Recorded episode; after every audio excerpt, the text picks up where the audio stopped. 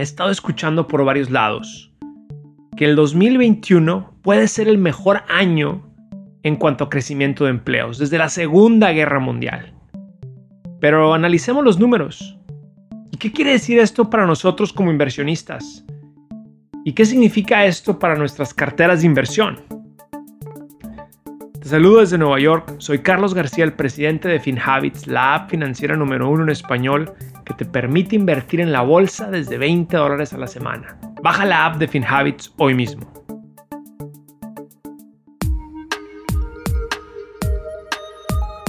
FinHabits presenta Hábitos Financieros.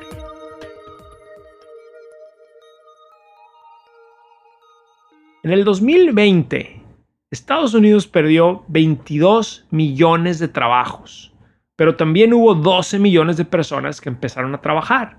Quiere decir que el país tuvo una pérdida neta de 10 millones el año pasado. Y se dice que este año el país puede generar entre 5 y 7 millones de trabajos. Y esto llegaría a romper el récord anual de generación de empleos. Pero, ¿por qué? ¿Por qué pasa esto? Bueno, vamos a analizar. Primero, la vacuna del COVID-19. No es tanto esta protección que trae la vacuna, pero más bien es el comportamiento humano. Ya lo vivimos el verano pasado, la gente empezó a salir en grupos. Cuando pasó esto, pues vimos que el número de infecciones empezó a crecer. Entonces, aunque la infección seguía estando ahí, la gente no le importó y siguió saliendo. Ahora que ya existe la vacuna, pues espera que este comportamiento comience de nuevo y la gente empiece a salir. Segundo punto es que el consumo en todos estos meses anteriores ha estado detenido. Generalmente después de una crisis, después de sentir el trancazo, cambiamos nuestros hábitos y es probable que no existe el mismo consumo que teníamos antes de la crisis. Pero sí se espera que ahora que la gente empiece a salir, va a empezar a consumir de nuevo. Y este consumo que ha estado detenido, ese consumo rezagado, va a hacer que de nuevo se necesiten más trabajos. Y aquí lo importante es entender que las industrias que han sido más afectadas por esta crisis son las industrias de restaurantes, de hoteles, de turismo. Y estas industrias son en las que se puede generar muchos empleos. Además están los negocios pequeños que cerraron, unos de forma temporal, y muchos de estos negocios volverán a abrir puertas y tendrán que contratar a nuevos empleados. Y bueno, Tercero, tercer punto por cual yo creo que estos, estos trabajos van a regresar es que ahora el presidente Biden anunció que va a hacer un nuevo estímulo de gobierno. Y el tercer punto que quiero discutir es que se espera que ahora con la nueva administración habrá un nuevo cheque de impulso económico. Ya recibimos el cheque de 600 dólares a inicios de enero y ahora se espera que va a haber otro estímulo de gobierno, quiere decir otro cheque de 1.400 dólares.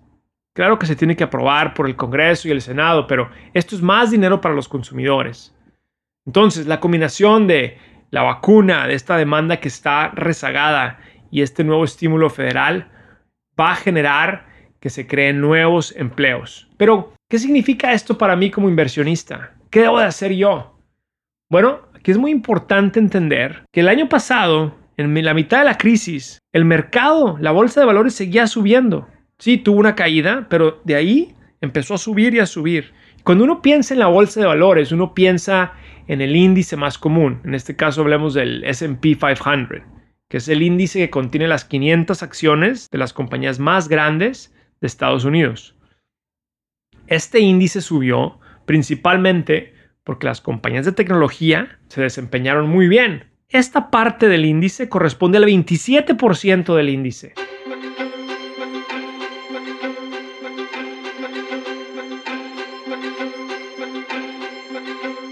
Hoy quiero invitarte a que explores en nuestra app de FinHabits un curso que hemos diseñado para personas emprendedoras que tienen un negocio en Estados Unidos y buscan crecer sus ventas anuales. Si te preguntas si necesitas haber estudiado negocios para tomar este curso, la respuesta es no. Lo que sí necesitas es ambición de crecer tu empresa. Entra en nuestra app de FinHabits y suscríbete ya.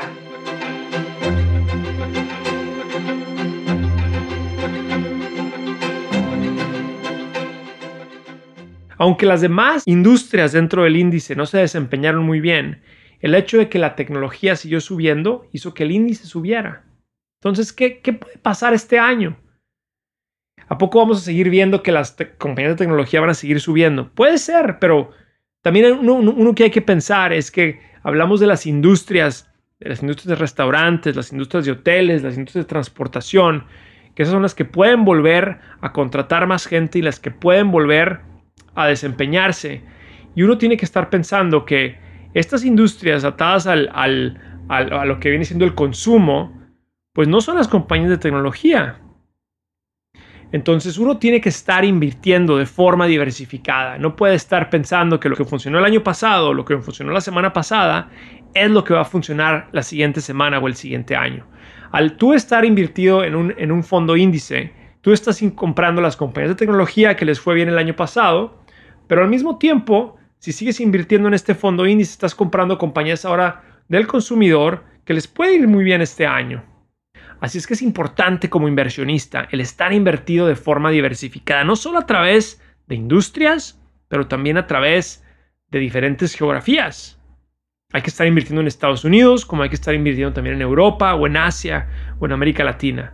Y por eso, nosotros en la comunidad de FinHabits queremos reforzar que el hábito de invertir en tu futuro es muy buen hábito, pero hay que hacerlo de forma diversificada. Nuestra misión es ayudarte a desarrollar buenos hábitos. Nosotros pensamos que cuando uno dice hay que invertir en la bolsa, nosotros no estamos diciendo hay que ir a comprar solamente una acción. Nosotros estamos diciendo hay que invertir en la bolsa de forma diversificada, porque esa es la mejor forma de estar aprovechando los ciclos económicos. Entonces, la verdad no importa si este año es el, mejor año en cuanto a creación de empleos. Lo, lo que uno tiene que estar pensando es cómo eso va a impactar en mi cartera. Y eso es lo importante. Gracias por acompañarnos en este episodio de Hábitos Financieros. Soy Carlos García de FinHabits. Este podcast es producido por FinHabits Inc., Giovanni Escalera en producción y edición, Adal Gutiérrez en guion. Recuerden que este podcast es para efectos de información y no constituye una solicitud o recomendación para comprar o vender activos. Los servicios de asesoría financiera de FinHabits solamente se proporcionan a los clientes a través de la app o el servicio online. El rendimiento de las inversiones no está garantizado y los resultados pasados no son garantía de resultados futuros.